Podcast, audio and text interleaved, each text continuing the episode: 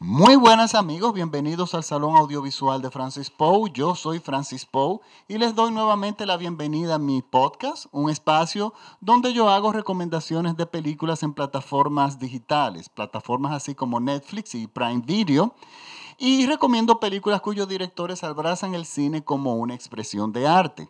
Esta semana les traigo tres recomendaciones, algo inusual y algo más inusual todavía es que es una película que fue destinada para los niños originalmente, pero que ha cautivado a todos los públicos. Y es, eh, está disponible en Netflix, la primera de estas películas, y es eh, Mary Poppins. Sí, Mary Poppins. Resulta que Mary Poppins es un musical del año 1965, protagonizado por eh, Julie Andrews y Dick Van Dyke. Miren, yo pensaba que todo el mundo conocía a Mary Poppins, a raíz de que ahora acaba de salir la secuela, Mary Poppins Returns el retorno de Mary Poppins. Y resulta que me he dado cuenta de que muchísima gente no conoce, no vio la película original, incluso personas que ya son adultas. Para mí fue algo inconcebible porque durante mi infancia Mary Poppins era como una materia obligada eh, de todos los niños. Pero bueno, les voy a hablar un poco de la película en sí. Es una producción de Walt Disney. Y Walt Disney tardó alrededor de 30 años, casi 30 años, poderla llevar al cine.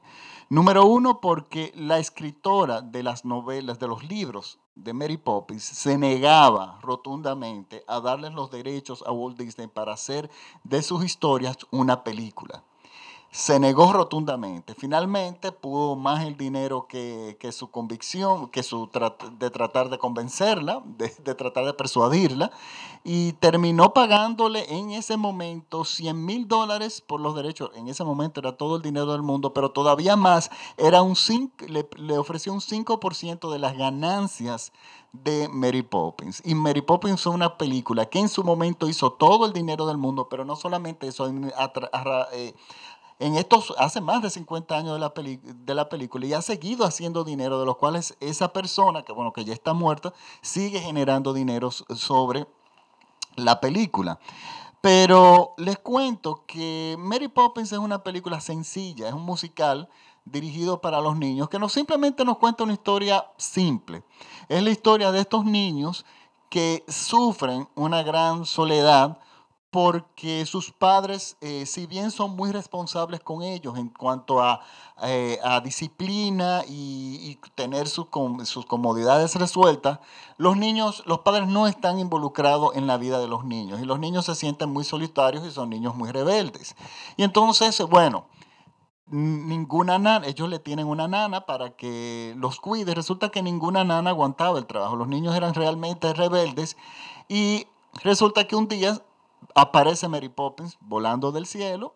Eh, nadie sabe de dónde vino, nadie sabe lo que es, quién es, pero resulta que Mary Poppins viene y entra a esta familia, crea un vínculo con los niños y usando ese vínculo con los niños los reconecta con sus padres. Y bueno, es más o menos la historia de Mary Poppins, que está, es un musical original con canciones maravillosas hechas por los hermanos Sherman. Los hermanos Sherman eran dos compositores, uno normalmente hacía las letras, el otro las músicas, que estaban bajo, el, bajo contrato de Disney. Pero era, son los responsables de la gran cantidad de canciones de infancia que todos conocemos, porque es muy difícil que un musical que haya hecho Disney con música de ellos no esté en la memoria de los niños. O sea, las canciones todas fueron un éxito. Y realmente fueron grandes compositores porque tenían muy buen manejo de las armonías, del, concepto serio de la música. Eran músicos estudiados, pero sobre todo manejaban mucho los juegos de palabras. O sea, les gustaban los trabalenguas y, óigame, eran grandes, incluso hacían canciones de una belleza. Eh, fuera de lo común que, están dentro de un, material, eh, o sea, ellos componían un contexto ligero para musicales y muchísimas veces musicales de niños. Ellos hicieron, eh, luego de Mary Poppins, hicieron eh, and Broomsticks, eh, en español se llamó La Bruja Novata o Travesura de una Bruja. otro musical con canciones extraordinarias. El Pete Dragons, el dragón de Pete, que tiene, tenía una canción que se ha hecho muy famosa, Candle on the Water, o sea, eran grandes compositores. Y bueno, él tenía un gran equipo, Disney tenía un gran equipo. El director es Robert Stevenson. Robert Stevenson era como el director que estaba en contra, bajo eh, contrato de Disney y él era el, el, responsable de todas esas películas de Disney, de toda la década de los 50 y 60, yo diría hasta los 70, él hacía todas estas películas, un motorizado, Mary Poppins, bueno, etc. Y eran películas muy comerciales que enganchaban muy bien con los niños y estaban muy bien hechas dentro de lo que realmente son. Resulta que Mary Poppins, eh, contrario a la mayoría de los musicales, miren, yo voy a definir lo que, es, lo que es musical, porque hay mucha gente que me he dado cuenta que está confundido. He estado en, ese, en varias conversaciones donde muchas personas confunden películas, donde hay muchas canciones con musicales. Y no, para que una película sea musical, tiene que cumplir con un requisito. Lo que las canciones que se vayan a escuchar tienen que estar vinculadas con el argumento de la película.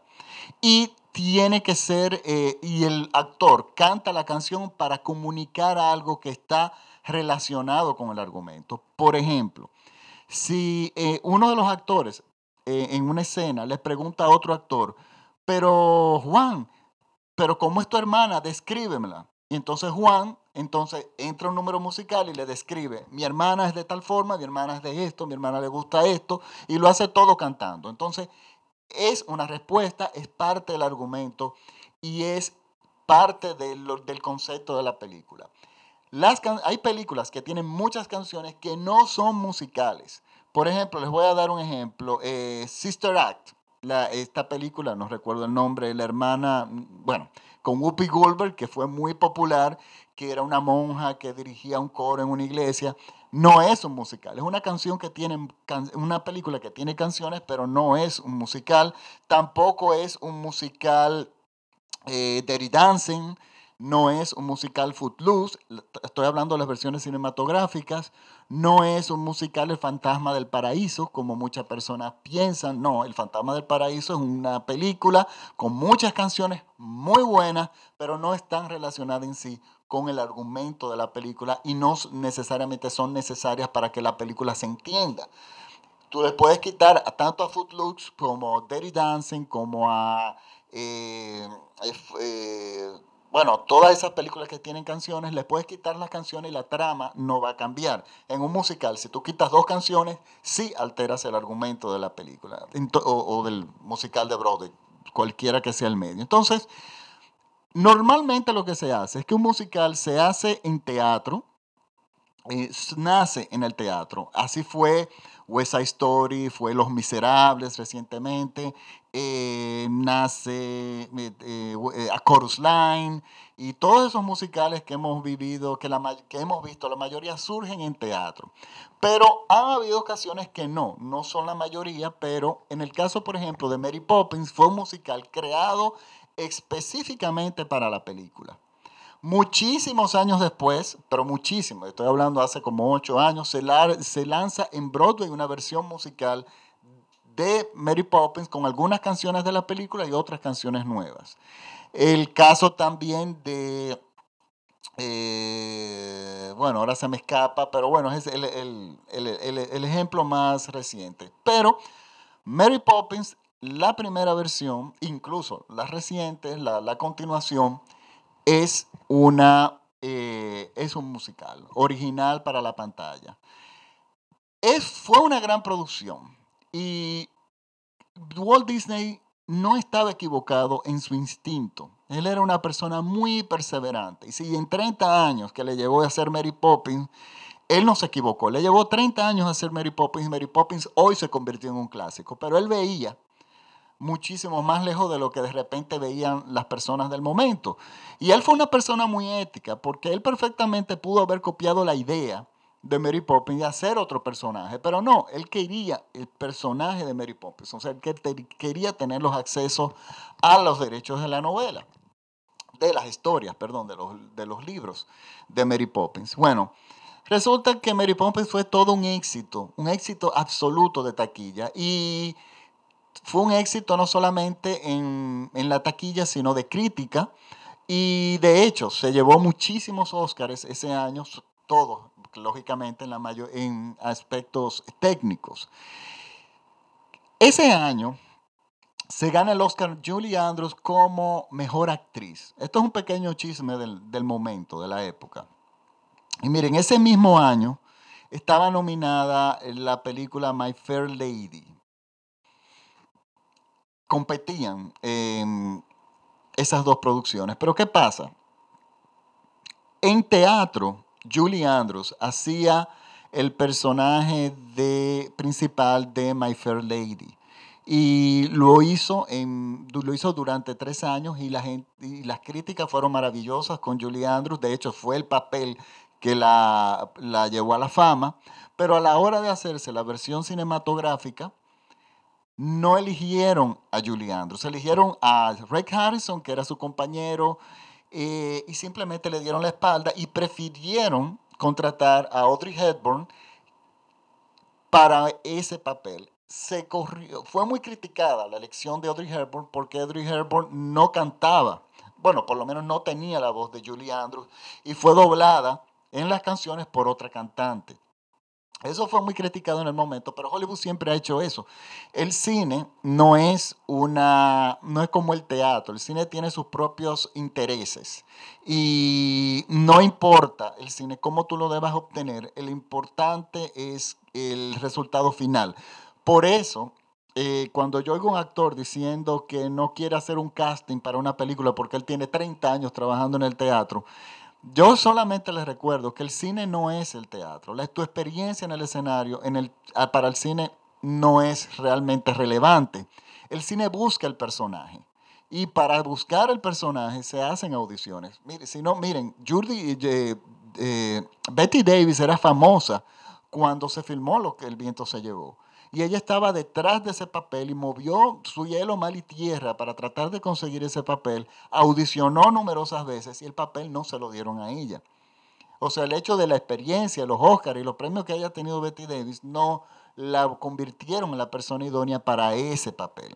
Entonces, lo que pasó con My Fair Lady fue que Julie Andrews, la protagonista de Mary Poppins y la que se llevó el Oscar, no tenía experiencia en el cine y se hizo un, cargo, un cálculo mercadológico. O sea, eh, el cine era lo, bueno, los que trabajaban en el cine en ese momento y hoy eran grandes negociantes. Y ellos calcularon que tener a llevar a Audrey Hepburn a la pantalla garantizaba a la producción 5 millones de, de, de dólares en taquilla. Y calcularon que con Julie Andrews solamente iban a tener un millón de dólares en taquillas. Y por supuesto, era una producción costosísima, fue una producción, una gran producción, la, película más costosa de ese año, y bueno, ellos lógicamente se fueron por Audrey Hepburn. Y déjenme decirle una cosa, ellos nominaron las dos películas y le dieron el Oscar a Mary, a, a Julie Andrews por Mary Poppins, que no es realmente una actuación que realmente valga cualquier premio. Es una buena actuación, pero no nada así extraordinario. Audrey Hepburn está muy bien en, la, en My Fair Lady.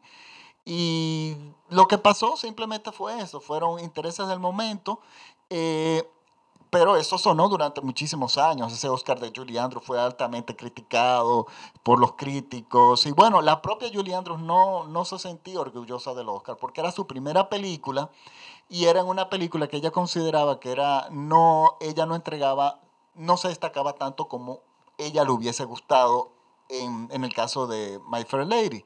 Pero bueno, le dieron el Oscar a Julie Andrews, no a Audrey Hepburn. Y las dos películas con el tiempo se han convertido en clásicos. Eso era una pequeña, un pequeño, una pequeña anécdota de, lo que pasó en ese momento. Pero ambas películas han seguido haciendo dinero a través de los años. ¿Qué ha hecho Disney? Disney eh, llevó Mary Poppins hace unos años atrás a Broadway y entrando Mary Poppins a Broadway, o sea, al teatro, una versión musical, ha conseguido nuevos, eh, se le presentó la historia a un nuevo público, porque estamos hablando del 65 para acá, han nacido muchos niños. Y hay, hay bastantes, eh, y ya de hecho, personas que eran niños en aquella época hoy son abuelos. Y bueno, resulta que eh, ellos salir con un Mary Poppins u otra película a estas alturas del juego era, es de hecho bien arriesgado y ellos, bueno, hicieron la producción de Broadway para de alguna forma poner a rodar nuevamente el nombre de Mary Poppins. Ellos, eh, Disney restauró Mary Poppins y señores, la restauración que hicieron fue como normalmente ellos trabajan, trabajan muy bien una producción impecable, impecable, impecable. O sea, la, restauración fue de primera. Y está disponible en Netflix. Mm, yo tenía curiosidad de que a los niños de hoy en día les fuera a gustar. O sea, que la, la película, tenía mis dudas de que la película tuviera la magia todavía, que, eh, que no la haya perdido. Eh, eso suele pasar, eso es algo hasta cierto punto normal con las generaciones, pero resulta que le recomendé la película a varios eh, compañeros de trabajo que, le, que tienen niñas y niños de esa edad y, amigos en general, y le dije, pero yo quiero que tú las veas con los niños y me digas qué tal los niños, si la vieron entera, si los niños no se aburrieron o si la dejaron de ver. Bueno, todos me informaron que Mary Poppins los hipnotizó. Aparentemente, el poder de hipnosis de Mary Poppins, de acaparar la atención de los niños, se mantiene muy vivo. Y bueno, es mi recomendación que la tienen que ver para poder ver la segunda parte, que es ahora. La tienen que ver porque esta segunda parte depende de la primera. Pero entre la segunda parte, Mary Poppins Return, y la primera, yo quiero que vean una película, y esta es para los adultos, que está entre las dos películas. Esta es una película de reciente que se llama Saving Mr. Banks. está en Netflix y el director, eh, perdón, y Saving Mr. Banks se llama en español El sueño de Walt, como de Walt Disney, y es una película dirigida por John Lee Hancock.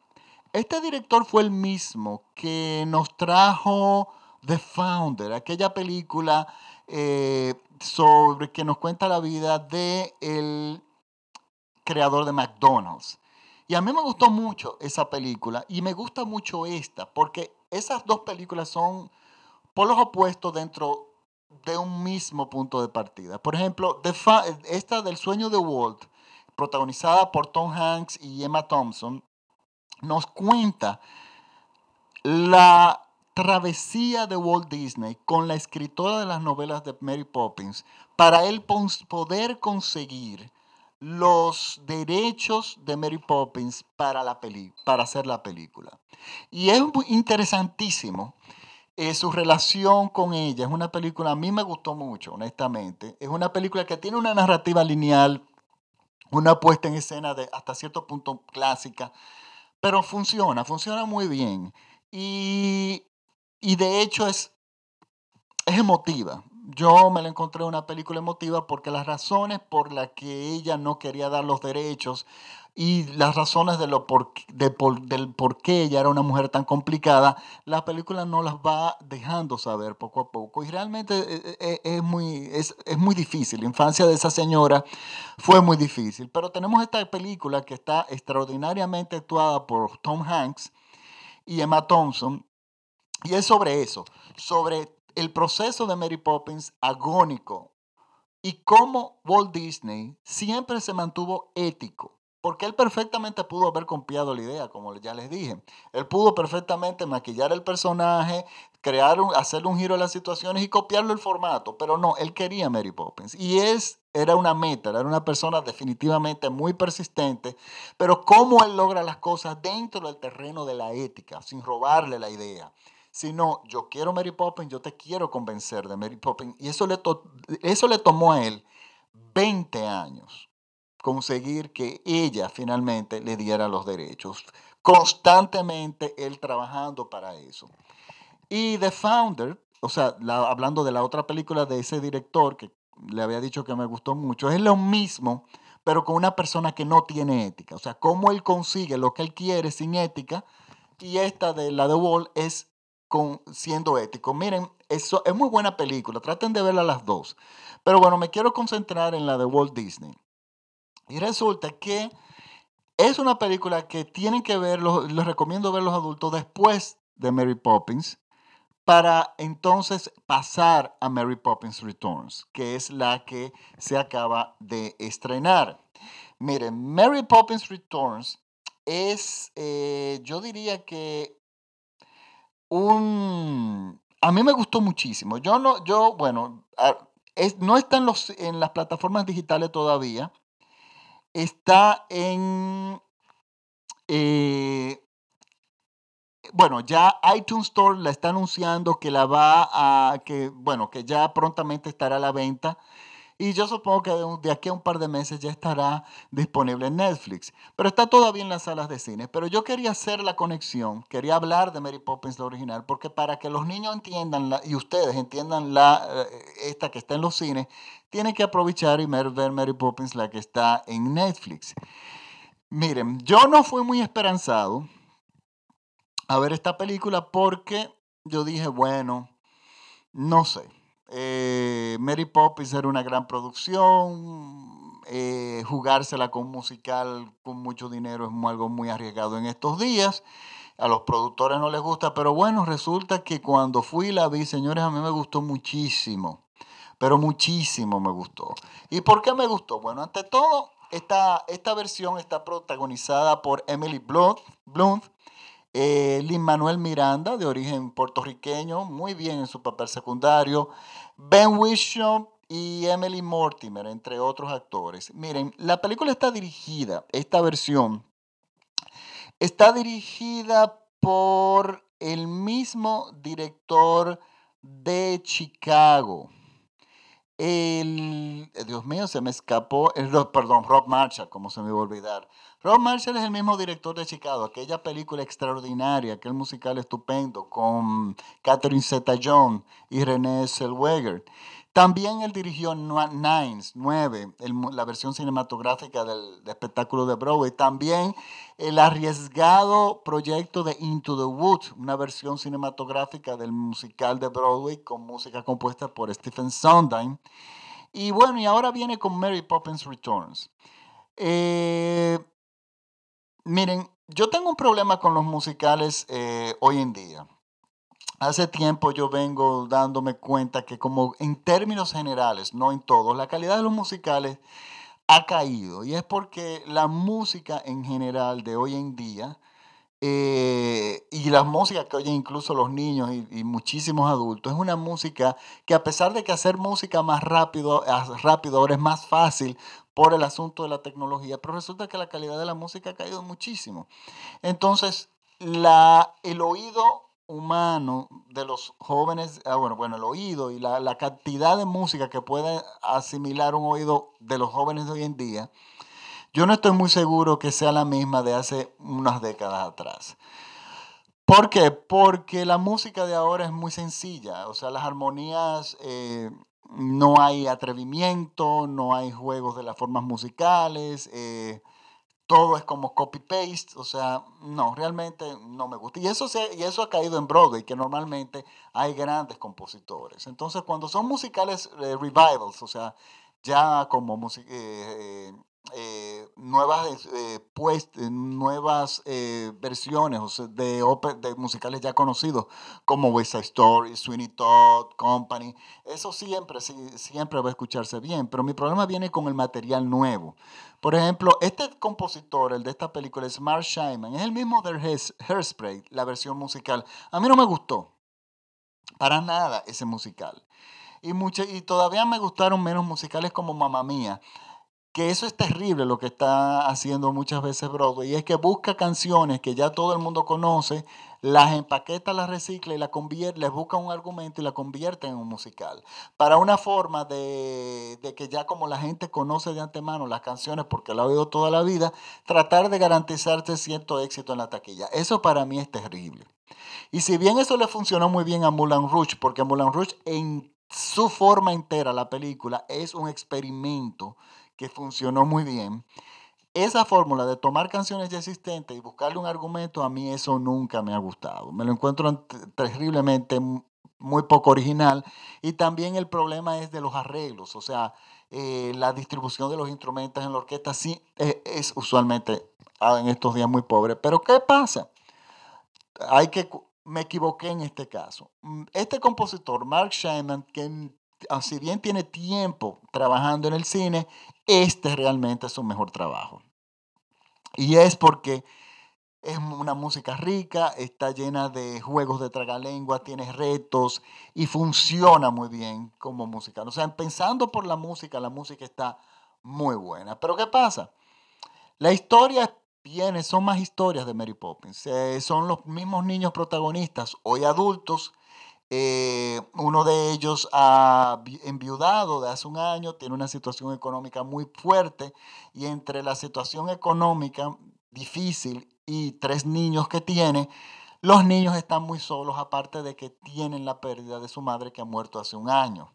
Entonces, bueno, está la otra niña que, bueno, no, es no son los mismos actores, pero el, personaje, que es su tía, y bueno, es una forma de madre hasta cierto punto sustituta, pero bueno, no es una, una, chica muy ocupada con haciendo política y entonces bueno, estamos otra vez con estos niños, que esta vez son tres, que están bastante solos y tristes. Y entonces viene Mary Poppins nuevamente a cambiarle las vidas.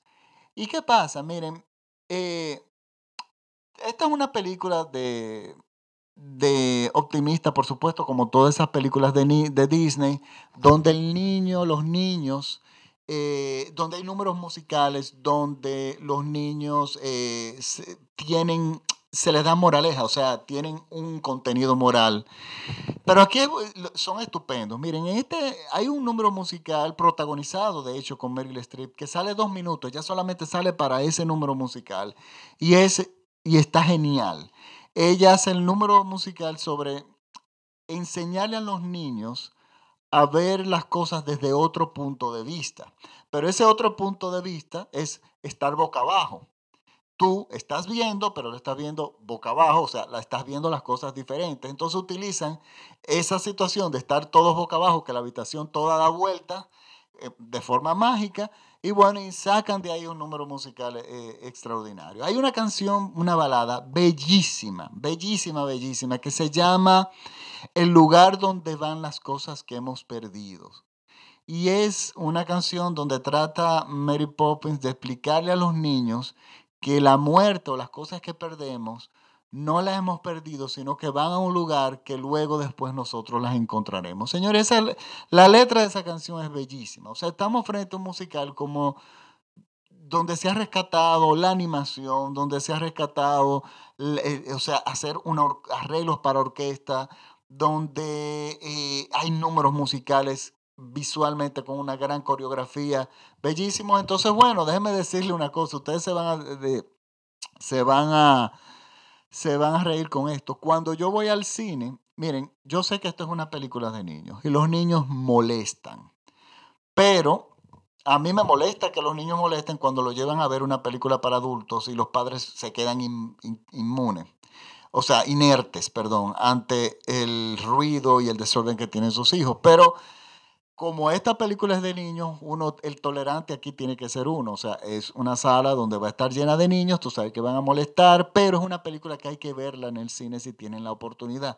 porque visualmente es magistral. Pues resulta que cuando yo llego al cine, ya vemos una fila, yo creo que una larga fila, elegí una tanda temprana. Resulta que yo pensé que me había equivocado de sala porque éramos todos adultos. Y resulta, yo voy al chico de la taquilla y le pregunto, pero esta es la fila para entrar a ver Mary Poppins y Sí. Y yo me quedo viendo la cara a todo el mundo y todos somos adultos. Digo yo, señores, discúlpenme que yo me meta. Pero nosotros somos todos fans de Mary Poppins y todo el mundo se echó a reír. Porque efectivamente éramos todos fans de, nos, nos traían estupendos recuerdos de la infancia y todos estábamos esperando por la película, lo que significa que la película tiene garantizada ya al público de aquella época. Y yo dije, bueno, esto va a ser un éxito comercial. Bueno, entramos y luego llegaron los padres con todos los niños y efectivamente la sala se llenó. Yo dije, bueno, Francis, llénate de paciencia porque esto va a ser duro. Pero gracias a Dios, las salas de cine hoy en día son muy, el sonido es muy alto y bueno, no se oye tanto los niños eh, molestando, pero ¿qué pasa? Señores, cuando empezó la película, esta película causó en los niños, por lo menos en esta eh, sala que, en, la función que yo fui, o por lo menos la experiencia que tuve en ese momento, es que los niños quedaron hipnotizados igual que en la primera película. Y los niños no molestaron ni se sintieron para nada. Y de hecho aplaudieron cuando se acabó la película. Estaban todos aplaudiendo. La película logró ese cometido. Y déjenme decirles, es un musical con muchas canciones. Pero tiene un gran ritmo. La película funciona muy bien. Claro, desde el punto de vista de un musical ligero, ustedes no van a esperar a ver Sweeney Top o algo un poco más eh, oscuro, no. Funciona muy bien, eh, pero sí les digo una cosa, les recomiendo la película para niños creativos y adultos creativos, de cualquier forma, de creatividad de cualquier forma. Pero por ejemplo, si usted tiene un hijo que solamente le gustan los deportes y todo es relacionado con los deportes, él se va a aburrir bastante con esta película. Tiene que ser niños que sea, les guste la fantasía, que jueguen mucho con juguetes, no con, no con aplicaciones. Y yo creo que sí, es una película que los padres tienen que llevar a sus hijos a ver porque eh, recupera la calidad en lo que es la música y el material, yo diría, para niños. Hay muchas películas que son supuestamente para niños que yo siento que están llenas de violencia. Y esta película es una película conciliadora. Mm, a mí me encantó. Por lo tanto, estas tres películas son mis recomendadas. Recuerden, Mary Poppins está en Netflix, Saving Mr. Banks está en Netflix también. Y está en Netflix también, bueno, Netflix no, está prontamente de venta en iTunes, pero está en las salas de cine ahora mismo, Mary Poppins Returns. Por lo tanto, eh, yo eh, quise también hacer una recomendación para películas para los niños, porque los niños también ven también cine. Y bueno, y no todo puede ser cine de dramas eh, pesados o comedias oscuras, o tú sabes, este cine como que me gusta a mí. Esta es una película para toda la familia que realmente vale la pena. Una cosa, si sus niños no saben inglés, llévenlo a ver. Es la única vez que yo creo que vaya a decir esto. En español, la versión doblada en español. ¿Por qué? La película está llena de trabalenguas y es muy complicado seguir los subtítulos. Incluso para mí como adulto me dio mucho trabajo seguir los subtítulos en, para los adultos. Eh, pero si son niños que hablan inglés perfectamente eh, o que leen, ni siquiera niños que leen muy rápido, yo les recomendaría, niños en general, llévenla a ver la versión doblada. Es la única película que yo creo que yo vaya a hacer esa recomendación, porque yo personalmente pues, aborrezco los doblajes en el cine y nunca veo las películas eh, dobladas, las evito totalmente. Pues bueno, les, les tengo también una buena noticia. El a partir del próximo podcast, si no me equivoco y si todo sale bien, el Salón de Francis Poe va a ser distribuido en México por medio de radiola.com.mx, una emisora de radio mexicana que también tiene podcast. Ya le pondremos en nuestra página eh, de Facebook, de nuestro fanpage de Facebook, el, link para que puedan eh, mis amigos de México, pues bueno, tengan la oportunidad de, escuchar el Salón de Francis Poe eh, desde México. Y bueno, recuérdense que me pueden seguir en mis redes sociales. Estoy en Twitter como arroba Francis Poe, en Instagram como Francis Poe igual. Y en, el, en Facebook como el Salón Audiovisual de Francis Poe, donde yo cuelgo, al igual que en las otras plataformas, eh, los enlaces de mis podcasts, que los pueden escuchar gratuitamente en Spotify, eh, lo pueden escuchar gratuitamente también en iTunes, en Tuning, en muchísimas plataformas. Pueden escribir el Salón Audiovisual de Francis Poe en Google y ahí mismo pueden elegir en qué plataforma desean escucharlo. Recuerden también que yo en mi página de Facebook les voy a colgar los trailers de estas tres películas y les voy a poner los enlaces de las dos películas en Netflix para que puedan eh, acceder directamente a la película por si tienen eh, tienen problema encontrando el título.